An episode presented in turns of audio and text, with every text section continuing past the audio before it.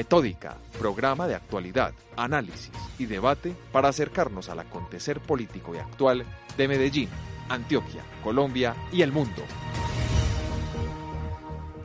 Cordial saludo para todos nuestros oyentes que hoy, como todos los viernes, nos escuchan a través de estos micrófonos de acústica, emisora web de la Universidad EAFIT y a través de nuestro podcast que montamos en nuestra página web en www.metodica.com.com. Sean ustedes bienvenidos a una emisión más de nuestro magazine y por supuesto agradecerle no solo a Acústica que nos ha acompañado en este proceso ya durante tres años, Alejandra Lopera, nuestra directora, sino también a todos nuestros oyentes y corresponsales que de manera juiciosa acompañan y nutren de información actual este magazine. Saludamos por ello a nuestros corresponsales en Uruguay, Argentina, Ecuador, México, España y Australia. A ellos un saludo y por supuesto Venezuela. A ellos un saludo muy especial desde aquí, desde los micrófonos de Metódica, eh, allí en sus lugares y países de origen donde siempre nos envían reporte eh, semanal de lo que sucede en, este, en sus territorios.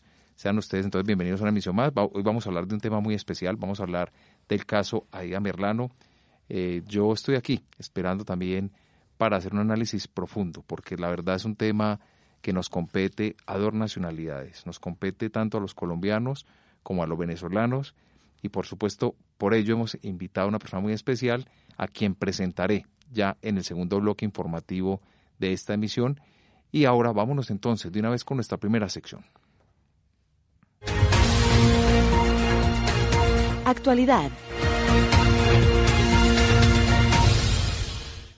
Y para continuar hablando del tema central de la mañana de hoy, de la tarde de hoy, el tema Aida Merlano, una funcionaria colombiana que ahorita se encuentra en radicada en Venezuela. Allí le están brindando todo el acompañamiento y todo el apoyo, pero quiero que sea Yarín Pérez, Yarín Pérez, nuestra corresponsal en Venezuela, quien nos dé un contexto y que nos opine acerca de la pregunta con la cual queremos trabajar durante la tarde de hoy y es preguntar si la relación, si la situación, si el caso Aida Merlano va a afectar de alguna u otra manera las relaciones entre Colombia y Venezuela o si por supuesto las van a afectar mucho más de lo que se encuentran. Vamos con Yarín, quien nos trae un breve informe de lo que ella piensa y lo que pudo indagar acerca de lo que ella analiza desde Venezuela, cómo afectará o no esta relación con Aida Merlano.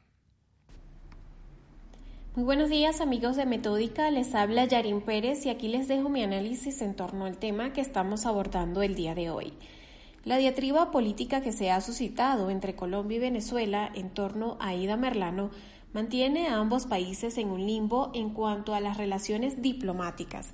Y es que la oferta de Nicolás Maduro de reanudar relaciones consulares con Colombia fue desestimada por el propio presidente Iván Duque, quien le cerró el paso a Maduro, calificando la propuesta como chantaje.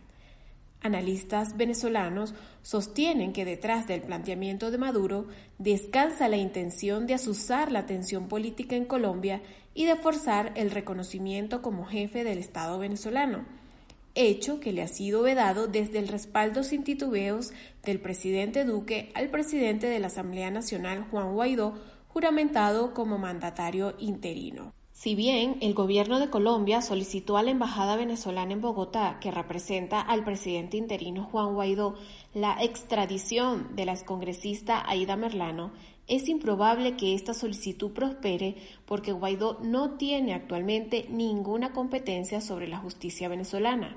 Es Maduro quien controla todo el poder judicial en Venezuela y como él mismo lo expresó, a menos de que se establezcan de nuevo los consulados para dirimir este caso, la excongresista colombiana se quedará en Venezuela. El caso Merlano, sin duda, complica las relaciones diplomáticas entre Colombia y Venezuela. Del 2019 a lo que va de 2020, Maduro ha perdido el reconocimiento de 54 países y por ello es de vital importancia para su gobierno hacer ver al mundo que él sigue mandando y que ejerce la soberanía en Venezuela. Hoy Merlano se encuentra bajo la custodia del régimen de Maduro y éste la utilizará como ficha de cambio para lograr esa legitimidad que le daría el gobierno de Duque de sentarse a dialogar formalmente para la extradición de Merlano. El chavismo está usando a Merlano para desprestigiar y socavar el respaldo de los colombianos al gobierno de Duque. Con Merlano en su poder, el régimen de Maduro se juega la carta para presentar una falsa fachada democrática, intentando así disipar los rasgos autoritarios y dictatoriales de su imagen. Por lo tanto, no hay una salida clara ni expedita para que Merlano vuelva a Colombia, ni para que las relaciones diplomáticas se restablezcan situación que tácitamente beneficia a Maduro por dos motivos. El primero hace ver al mundo su aparente disposición a restablecer relaciones consulares y la negativa de Duque para aceptarlo. Y en segundo lugar, acentúa la división en el seno de la sociedad colombiana en torno al gobierno de Duque. Todavía quedan muchos factores al aire para que esta situación se desenrede. Mientras tanto, debemos esperar qué curso tomará este caso. Este fue mi análisis para Metódica. Espero que tengan un lindo día. Y bueno, escuchamos a Yarín, a quien le agradecemos por habernos enviado este reporte y nos da un contexto, un contexto que nos permite, no solo a nosotros aquí en cabina, sino a ustedes también en sus casas, en sus trabajos, escuchar y conocer el contexto de lo que sucede en Venezuela con el caso de Aida Merlano. Pero para ahondar un poquitico más, quiero y vamos a presentar ya en nuestro segundo bloque informativo a nuestro invitado especial. Participa de nuestros foros semanales ingresando a www.metódica.com.co y síguenos en nuestras redes sociales, Twitter, arroba 1 Metódica, Facebook, Metódica Especialistas Comunicación Política, Instagram, Metódica 3849. Análisis y debate semanal. Y como lo decíamos, aquí en nuestro bloque de análisis y debate semanal, pues hoy estamos analizando un tema muy especial, y es si el caso Aida Merlano afectará o no las relaciones entre Colombia y Venezuela. Es bueno darles un contexto a nuestros oyentes. Aida Merlano es una barranquillera eh, joven, ella es una abogada colombiana que fue elegida como miembro del Congreso de la República de Colombia en calidad de representante de la Cámara por el Partido Conservador ella estuvo allí durante el periodo legislativo 2014-2018 y fue condenada por concierto para delinquir, delitos electorales y tenencia ilegal de armas. Ella hoy se encuentra en territorio venezolano y quién mejor que un venezolano para hablar de este caso en especial y un venezolano que ha estado comprometido con las causas de su país, pues que ejerció allí como político y hoy se encuentra viviendo acá en la ciudad de Medellín y no ha sido ajeno a nuestro programa. Él es Tony Vitola. Tony es una persona que ha estado con nosotros en diversos programas donde hemos hecho análisis de diversos temas, de la situación de los venezolanos en Colombia, de la xenofobia, bueno, muchos temas que para él han sido importantes y que los micrófonos siempre han estado aquí para escucharlo y para debatir y para hablar y analizar con él diferentes temas. Los que han visto redes sociales y los que estuvieron muy participativos con nosotros, pues saben que Tony eh, estuvo aquí invitándolos para que ustedes también participaran a través de nuestras redes, a través de nuestro eh, foro en www.metodica.com y él es hoy el vicepresidente de la colonia de venezolanos en Colombia. A Tony Vitola quiero darle mi mayor bienvenida y un saludo muy especial en el día de hoy.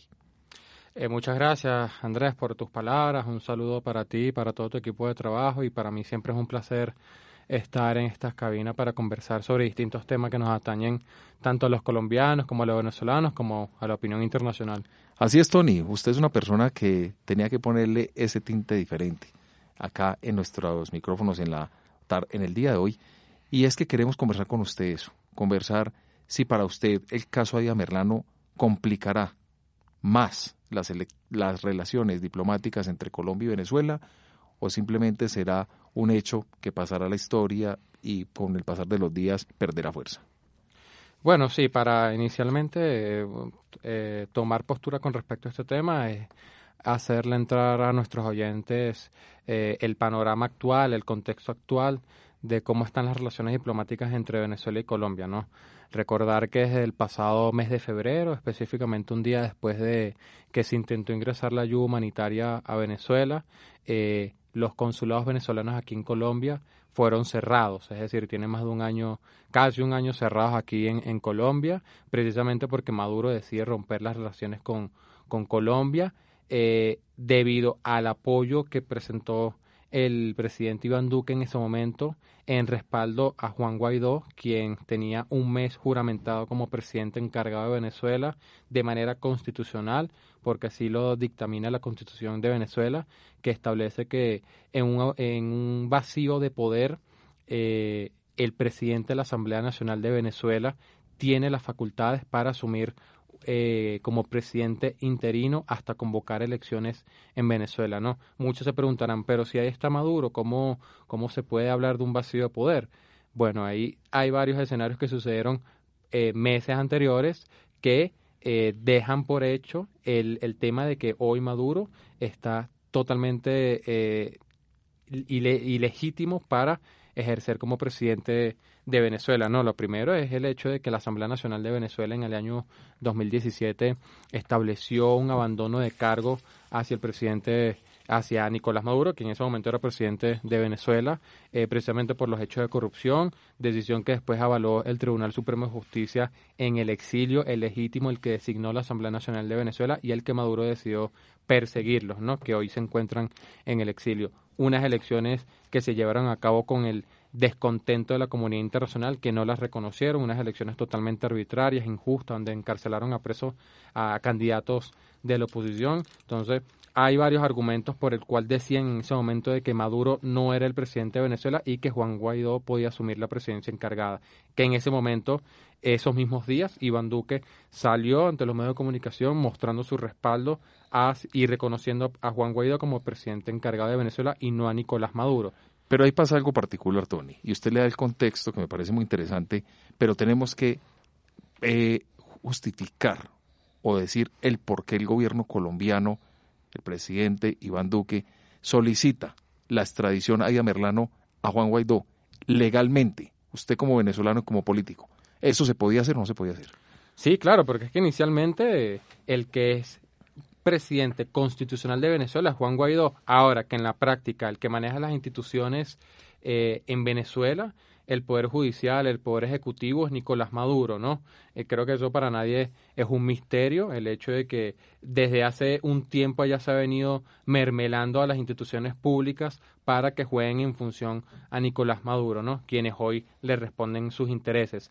Creo que esto es un tema, más allá de los jurídicos, un tema político, ¿no? O sea, eh, es un tema de ser coherentes con las decisiones que en este caso toma el gobierno colombiano, porque pedirle la extradición a Nicolás Maduro es reconocerlo como presidente de Venezuela y desconocer a Juan Guaidó, quien hoy no solamente cuenta con el respaldo de Colombia, sino con el respaldo de más de 60 países. Lo demostró ahorita cuando hizo la gira en Europa, donde todos los países le brindaron el respaldo a Juan Guaidó, donde hay un grupo de Lima conformado por más de 11 países de la región que respaldan a Juan Guaidó como presidente encargado, incluso ya Bolivia también se asumó eh, en esa decisión, entonces sería desconocer una decisión política eh, que en su momento se tomó, que le ha venido mostrando una coherencia desde el año pasado a través de las distintas acciones que en este momento Colombia representa un pilar fundamental para la situación en Venezuela. Por ejemplo, en su momento el canciller Carlos Holmes fue el que se encargó de hacer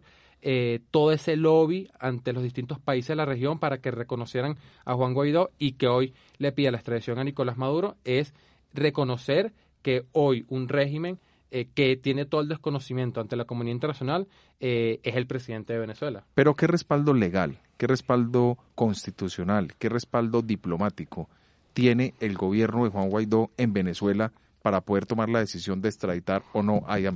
No, la realidad es que ahí no, no va a suceder mayor cosa, ¿no? O sea, hoy Juan Guaidó no tiene las capacidades, no tiene el sustento, eh, no tiene el manejo ante las instituciones como para eh, llevar a cabo esa extradición. Lo que pasa es que al final el tema de Venezuela trasciende lo jurídico, ¿no? O sea, en Venezuela hay dos presidentes, hay uno eh, en la teoría y otro en la práctica, o sea, eh, en la teoría, en lo constitucional, en lo jurídico es Juan Guaidó, en la práctica es Nicolás Maduro en Venezuela. O sea, el, tema de Venezuela es un tema netamente político, o sea, un tema netamente político que ni siquiera eh, la constitución como tal establece un, un artículo para evaluar este tipo de casos como lo que está pasando en Venezuela, donde hay dos presidentes eh, de hechos como tal, ¿no? Entonces, es por esto que hoy Nicolás Maduro utiliza a Aida Merlana, la excongresista, como estrategia para arrinconar al gobierno de Colombia y cederlo ante las ceder a que ceda ante las peticiones de, Nicolás Maduro.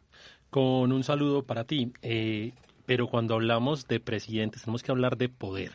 Eso es algo muy claro que el gobierno colombiano le pida al gobierno venezolano la extradición de Ida Merlano es una expresión de poder. O sea, estamos pidiendo poder.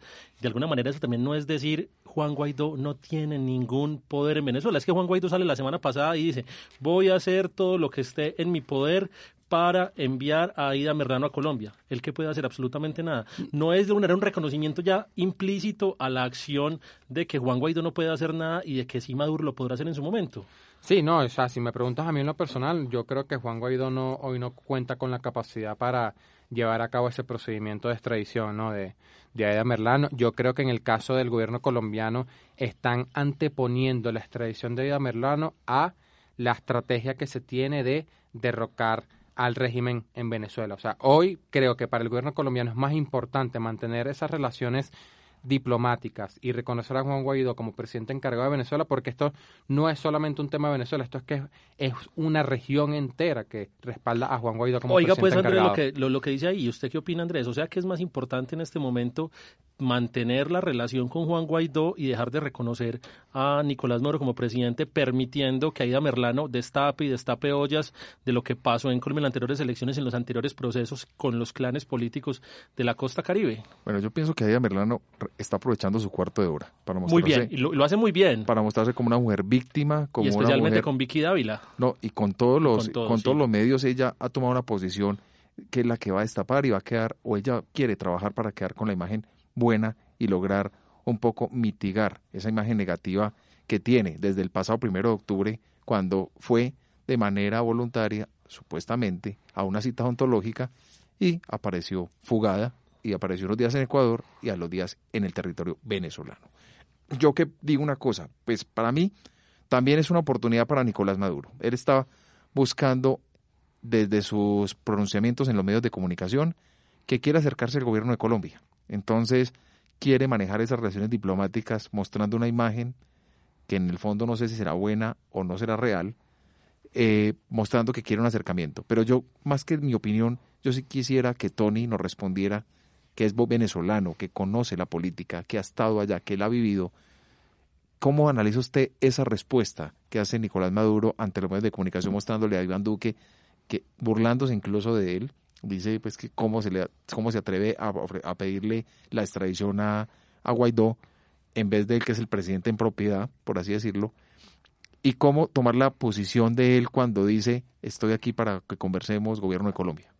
Sí, no, o sea, yo creo que este, este tema de Aida Merlano le cae como anillo al dedo, ¿no? A, Nicolás Maduro, precisamente porque venimos de un mes donde Juan Guaidó recorre Europa entero y, y toda Europa entero reconoce a, lo reconoce como presidente encargado eh, va al Congreso de los Estados Unidos, donde tanto los demócratas como los republicanos lo reconocen como presidente encargado. Donald Trump lo recibió en la Casa Blanca. Entonces, hoy se sienten acorralados, obviamente, ante una comunidad internacional que no, que no lo está reconociendo como presidente a Nicolás Maduro y está mostrando todo su descontento. ¿no? Y aprovecha esta ficha de Aida Merlano para presionar al gobierno de Iván Duque y que ceda ante las peticiones de restablecer las relaciones diplomáticas, pero como Tú comentaste un, tema importante al principio. Yo creo que esto es un tema que se va a diluir. O sea, creo que Merlano está aprovechando su cuarto de hora, pero esto es un tema que se va a diluir ante la opinión pública. Pero antes que se diluya ante la opinión pública, obviamente Nicolás Maduro va a buscar restablecer las relaciones. Que esto no es un solo, esto no es un tema de que solamente eh, Iván Duque reconozca a Juan Guaidó, es que hay toda una comunidad internacional, como por ejemplo Estados Unidos, de que está trabajando en función a mitigar el impacto de la población venezolana aquí en Colombia a través de recursos que han venido bajando para eh, resolver este tema y que salga el día de mañana Iván Duque eh, pidiéndole restricción a Nicolás Maduro es, perder todo ese respaldo. Por ejemplo, con el tema de la migración venezolana, sin contar obviamente que esto es un costo político a nivel internacional que Iván Duque salga reconociendo a Nicolás Maduro. Yo creo que Nicolás está aprovechando esta situación, pero creo que eh, eh, el gobierno colombiano tiene sus asesores, el presidente tiene sus asesores que, que dudo sinceramente que salga mañana a pedirle la extradición a Nicolás Maduro. Tony, ¿y cuán valiosa es Aida Merlano y hasta cuándo va a durar este show. ¿Qué tiempo tiene eh, Maduro para seguir utilizando a Aida Merlano y hasta cuándo vamos a seguir escuchándola? Porque porque tenga en cuenta algo, el próximo periodo electoral de Colombia va a ser en el 2022. Resulta que hasta esa época no se mueven las urnas en este país y en este caso digamos que el mayor escándalo que va a destapar a Ida Merlano es todo el tema electoral. Pero también hay que tener en cuenta algo, la fiscalía, el fiscal Barbosa ya salió a decir, mientras no se haga una declaración y ella esté en el país, lo que ella diga no tiene validez. Entonces, ¿hasta cuándo vamos a seguir con el show aún entendiendo que las implicaciones de lo que ella diga son realmente nulas en el ámbito jurídico colombiano? Sí, no, creo que tú, tú mismo respondiste al tema. O sea, mientras no hay un sustento jurídico que permita de que esto le genere un costo político al gobierno colombiano, de acuerdo a las declaraciones que dé Aida Merlano, mientras no esté en Colombia. Pero no a Maduro tiene, le sigue sirviendo. No, tienen validez. Sí, pero al final yo creo que esto es un tema que no va a durar mucho ante la opinión pública. O sea, esto a lo mucho pienso yo que va a durar un, unas semanas y ya después se hablarán de otros temas porque al final así es la dinámica. O sea, O sea que en Venezuela este tema está intrascendente, mejor dicho. Dentro de la gente en Venezuela, allá en Caracas, poco o nada les importa el tema Merlano. sinceramente poco o nada les importa. La gente está pendiente de sobrevivir en Venezuela, ¿no? Está pendiente de que dice Aida Merlano o no. Otra cosa, eh, Aida Merlano, eh, ella dice, y me imagino que es para ganar también audiencia, que ella tiene mucha información y empezó a revelar a través de algunos medios de comunicación algunos datos que yo creo que mm, en el fondo no eran tampoco tan ajenos para la realidad colombiana y para todo lo que se ha dicho y se ha divulgado durante tanto tiempo en los medios y es el tema, por ejemplo, de la compra de votos para la campaña presidencial. Ella allí habló eh, y dio una información donde dio hasta una cifra que queda uno eh, asombrado. Ella dice que invirtieron al menos 6 mil millones de pesos los Char y los Gerlain para acompañar y para apoyar la campaña del presidente Iván Duque. Eh, frente a esa pregunta, Guillermo, usted como politólogo, Tony, porque yo creo que lo que se trata en este programa es de que conversemos los tres, cómo analizar esa cantidad de dinero de la costa atlántica para garantizar que el presidente Iván Duque pues llegara, según dice Aida Merlano, a ocupar este cargo tan digno como es el presidente de la República. Hay algo, Andrés, que no podemos ocultar y es que la compra de votos en Colombia es un fenómeno común y corriente que se da en todos los procesos electorales. Tanto así que en el último proceso electoral se escuchan denuncias de compra y venta de votos desde 50 hasta 150, 200, 300 mil pesos. Ahora, que Aida Merlano fue la primera eh, persona en Colombia que fue descubierta, que fue además de eso indiciada, investigada y juzgada por ese tema, pues demuestra además que no, que, no, era, que no era un secreto a voces, era una realidad. Esa dinámica clientelar es la que ha causado que diferentes grupos políticos se sostengan en el poder durante muchos años. Ahora, que ella venga a decirlo estando en Venezuela es muy interesante de cara a destapar eh, las estructuras políticas que respaldan esta compra de votos, pero en la vida real, Aida Merlano no va a detener con sus eh, constantes denuncias la realidad del país y es que las clases políticas se apoyan de la compra de votos para para seguir estando dentro de las élites y dentro de las eh, dentro de las formas de dentro de las maneras como ellos gobiernan. Así que no va a ser nada raro Andrés y simplemente destapa una olla una olla que digamos que todos sabíamos. Dicen que ella Merlano fue amante de Julio Gerlain. Ella está ella misma lo ella, ella, ella misma, misma, lo, dijo ella misma lo asegura y también lo asegura su hija Aida Victoria ella misma lo asegura y ella va lanza en, en ristre como decimos los antioqueños contra la imagen de Julio incluso asegura que la compra de votos en el departamento del Atlántico pues ahí se salpica la imagen de él como tal. Y dice se que, salpica también la de los char. Total. Entonces ya viene afectando esa imagen. Yo no sé si Tony tiene un poco de contexto de lo que sucede en Barranquilla, conoce un poquitico el contexto político y quiera dar un, una opinión frente a esto, frente a esos nombres que ya sale, frente a una persona que de pronto fue de sus afectos eh, sentimentales, ya no lo es. A mí me deja un sinsabor y una duda muy grande, la verdad. Sí, no, inicialmente coincido con Guillermo y es el hecho de que creo que el tema de la compra de, la compra de votos es algo que está arraigado en la cultura política desde siempre, ¿no? Aquí en Colombia, porque salga Aida Merlano a declarar este tema no, no va a cambiar la realidad, ¿no? O sea, yo creo que esto es un tema que, que no, no va a cambiar de la, de la noche a la mañana. Ahora, entendiéndose que hasta qué punto esto le va a afectar a, le van a afectar a los char que ellos han asomado una posible candidatura presidencial, pero faltan varios años, ¿no? Hasta que se hagan las elecciones presidenciales, o sea, hasta, que, hasta qué punto este tema va a mantenerse en la palestra, en la opinión pública, como para que le afecte directamente en las elecciones presidenciales, si, si en verdad termina postulándose a la candidatura, que ya lo han asomado, pero hasta qué punto realmente le va a afectar, porque yo no creo que, que este tema pase de unas semanas como tal. Yo, en cambio, creo que sí puede afectar algo, Andrés, y es el hecho de que la máxima expresión de la elección en Colombia terminan siendo las legislativas y las presidenciales. Ahora, el clan Char dentro del proceso que está viviendo en cambio radical, donde hay diferentes matices en este momento. Tenemos el matiz de los Char, tenemos el matiz de Vargas Lleras y tenemos el matiz de Rodrigo Lara.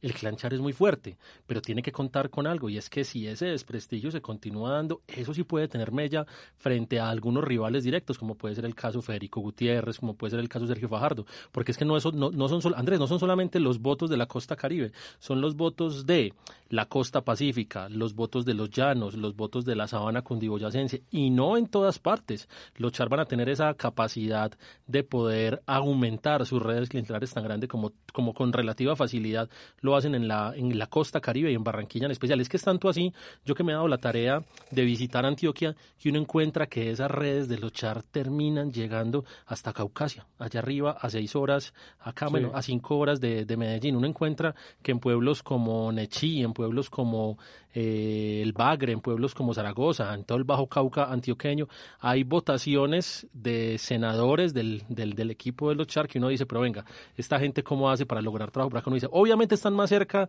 de, de Montería y de Barranquilla que hasta el mismo Medellín, pero esas redes sí tocan al departamento. Ahora, esas mismas redes tienen que pelear votos con diferentes lugares del país. Por ejemplo, los Char tienen un reto gigantesco y es que para poder ser presidente de Colombia tienes que ganar las dos ciudades más importantes de Colombia. Tienes que ganar Bogotá y Medellín. O en su defecto sacar excelente votación ahí porque la, la, la presidencia Duque se la debe completamente al departamento de Antioquia. Así es, Guillermo. Antioquia es un nicho electoral muy importante para los candidatos. Yo creo que Antioquia ha demostrado eh, históricamente que tiene toda la capacidad para elegir el gobernante de este país.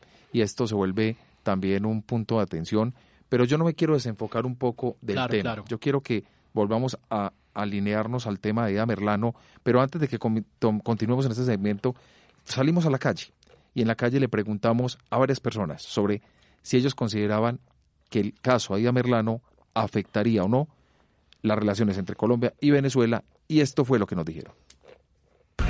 Claro que eso deteriora aún más las relaciones entre Colombia y Venezuela, porque la posición del gobierno venezolano es la de que ellos abren nuevamente las conversaciones bilaterales solo a través del gobierno de Maduro y el gobierno de del presidente Duque solo reconoce en sus relaciones diplomáticas al gobierno de Juan Guaidó.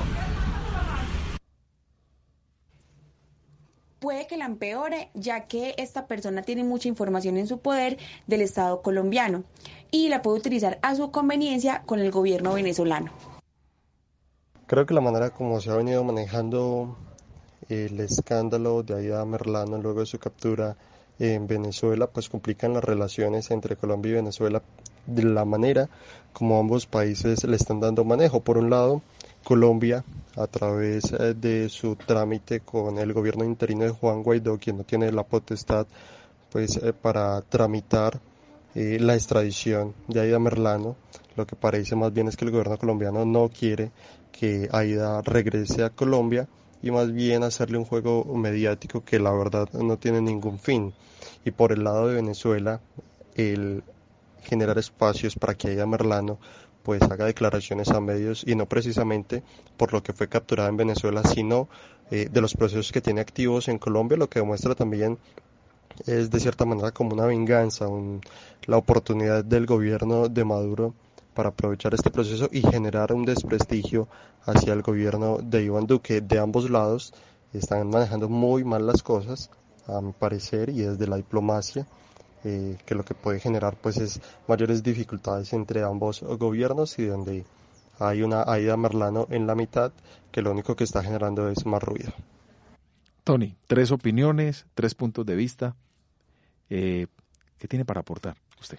Bueno, yo en ese caso sí discierno un poco de las opiniones, ¿no? Yo sinceramente creo que, que el gobierno colombiano va a anteponer de la extradición de Aida Merlano, las relaciones diplomáticas con, con, Juan Guaidó y todo lo que eso confiere, ¿no? No es solamente reconocer a un presidente encargado de Venezuela, sino de alguna otra manera mantener ese respaldo ante la comunidad internacional, ante el Grupo de Lima, el apoyo de Estados Unidos para mitigar el impacto de la migración venezolana acá.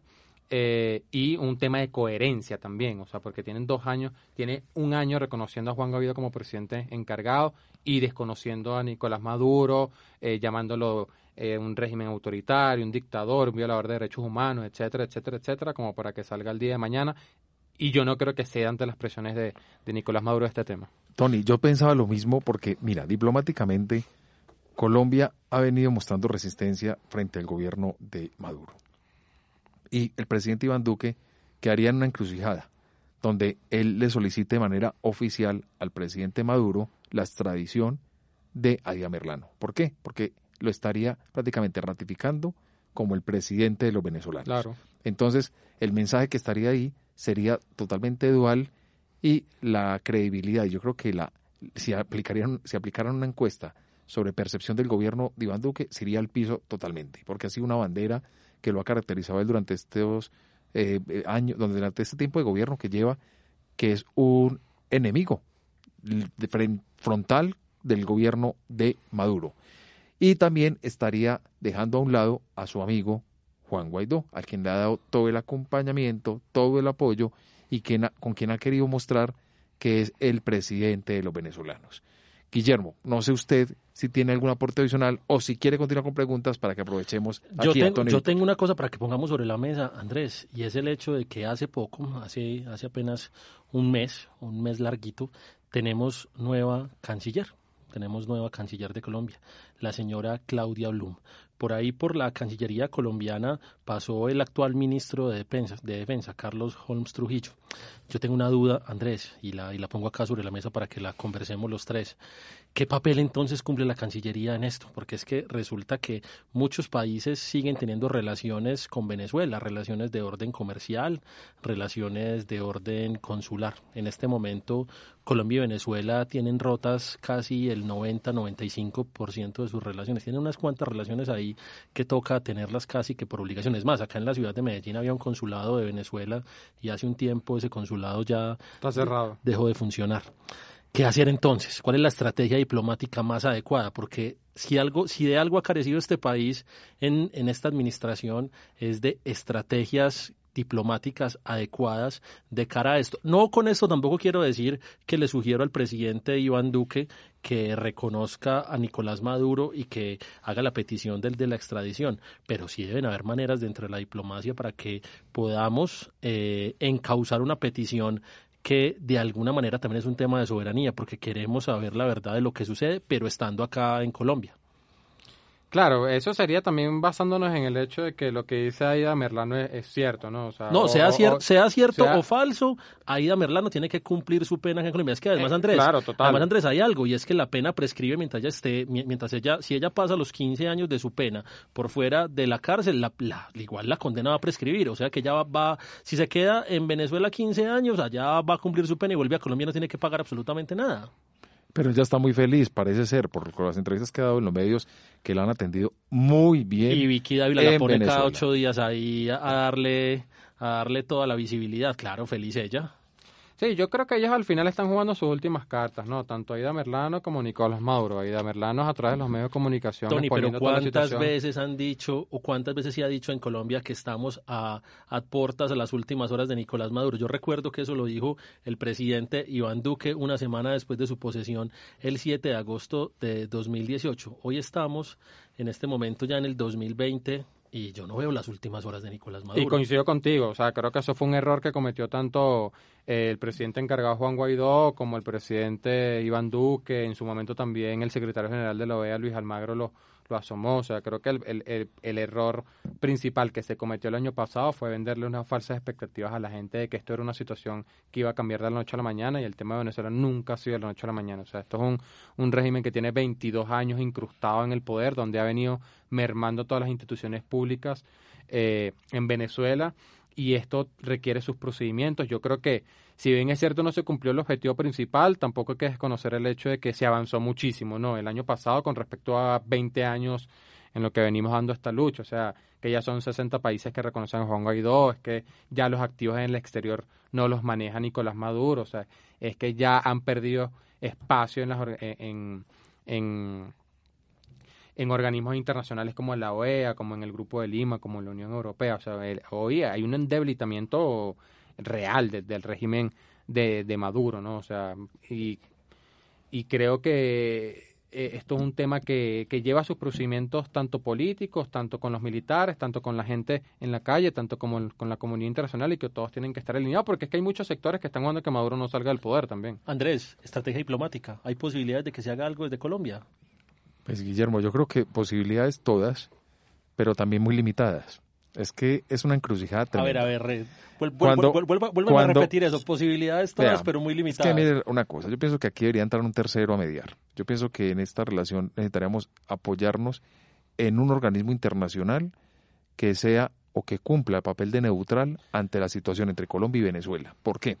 Que porque definitivamente no es la OEA. Porque definitivamente no es la OEA, Tony, ¿cierto que no? Porque no, no, no, no sé, más imparcial, supongo. Porque finalmente los que se están viendo afectados son todos, los empresarios colombianos, los empresarios venezolanos, los habitantes de Colombia, los habitantes de Venezuela. O sea, es un, un efecto que va más allá de una relación netamente política, va una relación comercial que afecta. Y Aida Merlano aprovecha el cuarto de hora y se vuelve un foco, yo creo que Aida Merlano se vuelve un foco por, por lo que ella fue. Es que de 2014 al 2018 Aida Merlano fue congresista de la República de Colombia, una mujer que logró figurar, que yo realmente no la conocía antes, no sé, pero ella empieza a figurar durante ese periodo por toda la cantidad de escándalos y por toda la cantidad de situación que ella empieza a, a, entregar a los medios de comunicación y luego esa fuga masiva, masiva no, esa fuga inesperada, pero que estaba captada por todas las cámaras y que ella asegura porque en una entrevista reciente a un medio de comunicación aseguró que el presidente Iván Duque tenía conocimiento de su fuga y que incluso ella eh, habían pedido un valor en millones para su eh, captura, el que la capturaron, el que era información para su captura, y luego pasa y se llega casi a los 200 millones de pesos. Entonces, Tony, usted ahí, yo digo, mi posición es, tenemos que buscar un mediador. ¿Usted qué considera? Eh, no, yo creo que esa es una alternativa, no, no viable total, totalmente. El, el tema sería quién, quién puede ser el, mediador, pero yo sigo manteniendo mi postura y yo creo que el gobierno colombiano va a jugar a que este tema vaya perdiendo cada vez más visibilidad hasta que llegue un punto en que vean que tanto para Maduro como para Ida Merlano no es vía, no está generándole resultados el hecho de que ella siga mostrando pruebas, de que siga hablando entre los medios de comunicación. O sea, creo que el gobierno colombiano va a jugar a que este tema se vaya opacando cada vez más y más. Guillermo.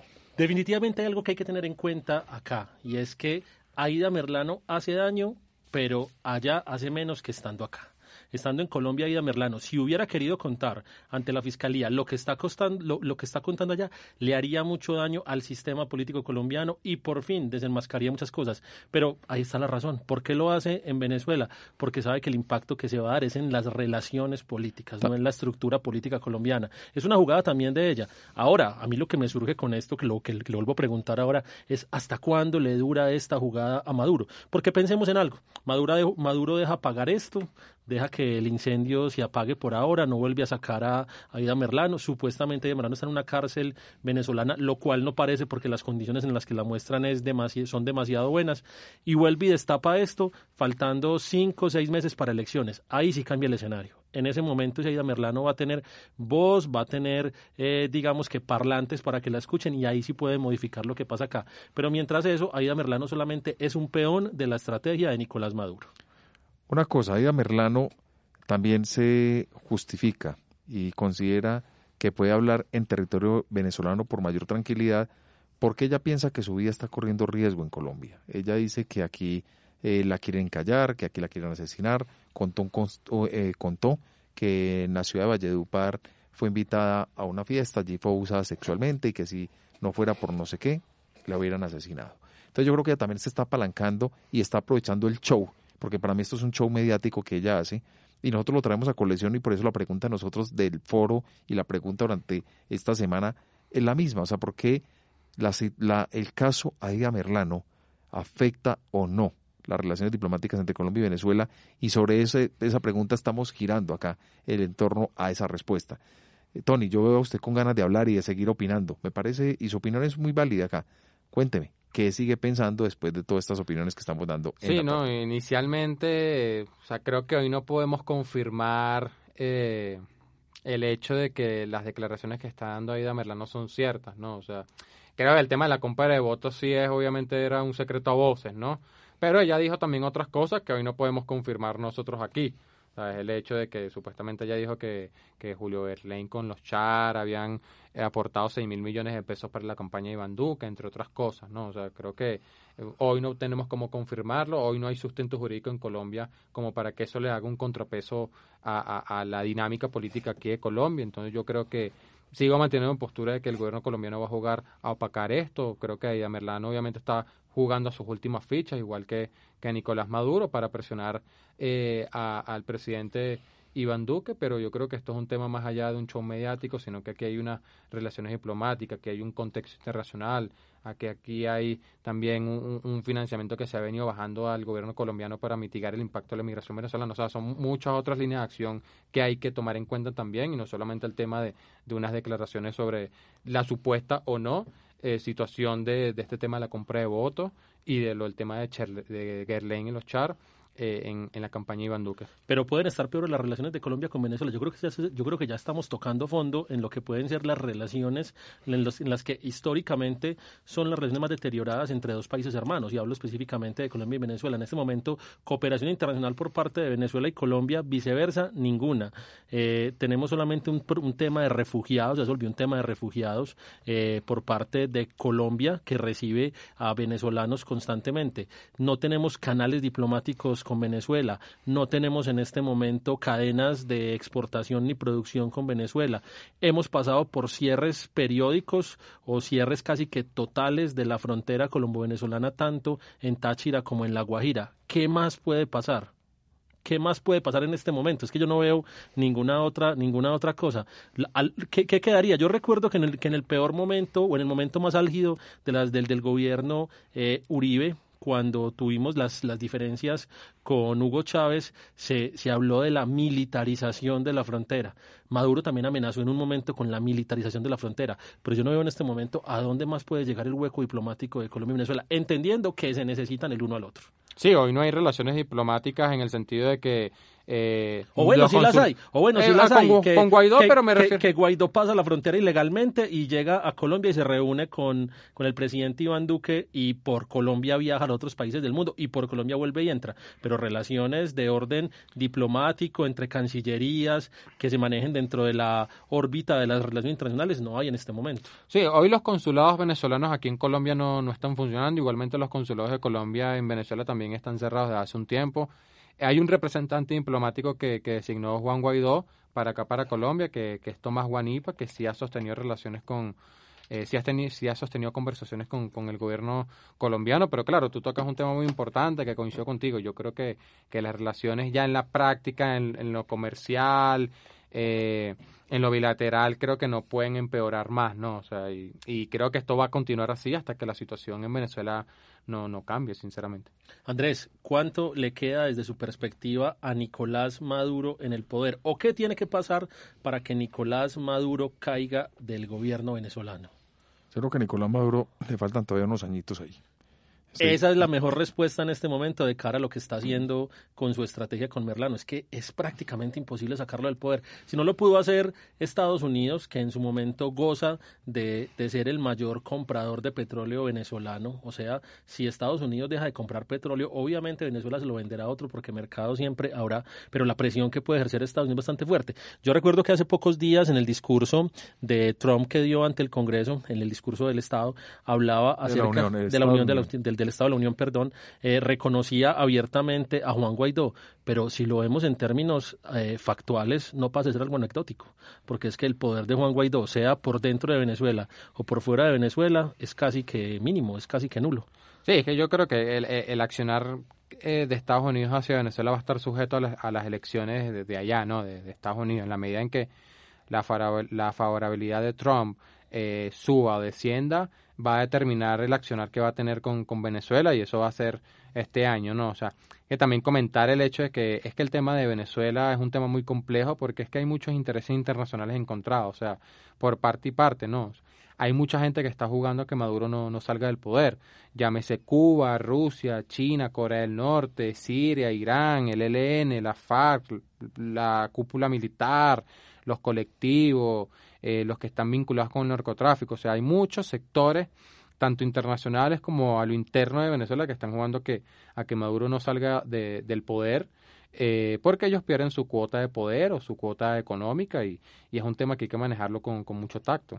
Guillermo, y a partir de este programa ya vamos a empezar con la pregunta de nuestra próxima misión y por eso los invitamos a todos a participar a través de nuestras redes sociales, participar activamente a través de nuestro foro en www.metódica.com.co y responder a la pregunta, porque es que ya eh, Colombia y es, es, es, noticia, es noticia y, y, el, y el gobierno de Donald Trump simplemente lo pone a la palestra y por eso vamos a responder a la pregunta en nuestra próxima misión Colombia es un país desarrollado y traeremos expertos. Colombia es un país desarrollado. Oiga, qué buena pregunta, Andrés, esa. Y los vamos a poner a activar, o sea, es decir, a todo el mundo a participar activamente en nuestras redes sociales, en Facebook, a través de especialista metódica, dos, dos puntos especialistas en comunicación política, repito, en nuestra cuenta de Facebook, Metodic, dos puntos especialistas en comunicación política, y en, en Instagram con la cuenta arroba perdón, en, en, en, Twitter con la cuenta arroba, arroba uno metódica. Metódica. Exacto, metódica, pero la explicamos. Repítala, repítala, Andrés. No, una vamos a explicarle pregunta. a nuestros oyentes para que sepan. Metódica nosotros lo escribimos con K y sin al final. Entonces, una persona lo va a leer y dice Metodic, pero publicitari publicitariamente nosotros le decimos metódica. Entonces, repito, en Facebook, Metódica, dos puntos especialistas en comunicación política, en Twitter, arroba uno Metódica. Y Guillermo, démosle también la cuenta en Instagram. La cuenta en Instagram, ¿me la recuerdas, por favor, Andrés? Bueno, mientras, la, mientras nuestro asistente busca la, la dirección en, Insta, no, en Instagram. No, no, no, no. Esa, respuesta, esa respuesta, no, no, no. A ver, a Guillermo, yo, no sabía, yo sabía que a usted le gustaba bromear, pero no tan pesado. En, en Instagram nos pueden encontrar como Metódica 3849. Allí es muy importante que estén, que nos que participen, que opinen sobre las publicaciones que hacemos y respondan a esta pregunta. Resp vuelve, vuelve a darme la, la, la, pregunta la próxima semana, por favor, Andrés. ¿Es Colombia un país desarrollado? Es Colombia un país desarrollado. Yo le hago a Tony Vitola la pregunta, pero se la, va, se, se la, se la cambio un poquito. ¿Cuánto ha perdido de desarrollo Venezuela en estos últimos años? Hasta, o hasta mejor, ¿hasta dónde va a llegar Venezuela con lo que está pasando? ¿Cuál va a ser el punto máximo? ¿O ya está en el punto, en, el punto más bajo Venezuela en este momento? ¿O puede caer aún más bajo? Sí, claro, siempre se puede caer aún más bajo, ¿no? Mira, esa pregunta te la voy a responder con, con un dato. Eh, como todos saben, Venezuela es un país que depende netamente del petróleo. 96% del PIB es netamente de la renta petrolera. En el año 98 Venezuela producía 3.6 millones de barriles de petróleo diarios. diarios. Diarios. Óigame ese dato, Andrés. 3.6 Repítalo, 3.6 millones de barriles de petróleo al día. Nosotros en Colombia es, nosotros en Colombia el mayor tope que tenemos es un millón de un millón de barriles de petróleo diarios. Oiga, o sea que nos triplica, casi que nos cuatriplica la producción, no, nos, cuatri, es, nos, cuatriplicaba. Nos, exacto, eso fue en el 98. Hoy mm. Venezuela no está produciendo ni 500 mil barriles de petróleo al día. O sea, hay 70 años de retroceso en la producción petrolera de Venezuela que se obviamente canalizado en la en, en, el, en, el, en el desarrollo del país. Bueno, vamos cerrando. El, eh, eso me parece muy importante, este preámbulo que hacemos para que ustedes, nuestros oyentes, participen activamente en nuestra pregunta y participen del foro, como se los he dicho y se lo reitero cada que me permiten aquí en el programa. Pero vamos ya contextualizando entonces. Tony, ya para ir cerrando esta misión de hoy, esta misión especial, ya estamos sobre los 42 minutos, más o menos, 42, 43 minutos de programa. Eh, me cuenta el control. ¿Cuánto llevamos? A ver, vamos a mirar cuánto Mientras tiempo. el control nos dice, pero no. 48 pero... minutos. Oiga, 48. es que yo siempre he dicho que en la radio el tiempo se va volando. Yo estaba aquí feliz porque llevamos 40 minutos y resulta que llevamos para los 50 hablando de un tema tan especial. ¿Cómo una mujer como Aida Merlano logra que nosotros pongamos este tema en nuestro programa? Y cerremos, Tony. Finalmente, Aida Merlano, ya, respóndame, sí o no. ¿Va a complicar o no las relaciones entre el gobierno de Colombia y de Venezuela? Yo creo que no. Creo que el gobierno colombiano no va a ceder ante las peticiones de Nicolás Maduro y de Merlano y va a jugar a que este tema cada vez pierda más visibilidad. O sea que ese tema se va a desaparecer en la laguna informativa que puede tener Colombia constantemente. Ese tema va a pasar desapercibido. Yo tal vez creo que va a tener relevancia dentro de seis, ocho meses, un año o hasta dentro de año y medio, cuando vuelva y se ponga en la palestra pública el tema electoral, siempre y cuando Aida Merlano no haya, no haya vuelto a Colombia. Sí, no, y la situación en Venezuela puede cambiar también. Uno nunca sabe de aquí a año y medio. Bueno, a todos ustedes muchas, pero muchas gracias por estar eh, con nosotros este viernes aquí en Metódica, el programa de comunicación política de la emisora acústica de AFIT. Recuerden además que nos pueden encontrar en nuestra página web www.metódica.com.co. Así es, Guillermo, y a ustedes agradecerle, la verdad que estuvimos conversando durante 50 minutos de un tema tan especial y esperamos que nos contribuyan y que ustedes opinen, porque las opiniones de ustedes enriquecen este espacio radial. Los invitamos entonces para que empiecen a disfrutar de las redes sociales a través del foro. Inscríbanse, es muy sencillo. Ingresan a www.metodica.com.co. Allí simplemente les van a preguntar un, un, nombre, una clave y usted va a poder ingresar cuando quiera. De manera, incluso, pues la idea es que no sea anónimo, porque queremos que sea un foro donde se base el respeto por la opinión de la diferencia del otro pero que participen activamente. A ustedes los agradecemos mucho, agradecemos obviamente a nuestra Universidad EAFIT que nos permite este espacio aquí a través de la emisora web eh, acústica y por supuesto a todos ustedes, nuestros oyentes y nuestros colaboradores. A ustedes les deseamos un feliz fin de semana y nos escuchamos la próxima semana. Metódica, programa de actualidad, análisis y debate para acercarnos al acontecer político y actual de Medellín, Antioquia, Colombia y el mundo.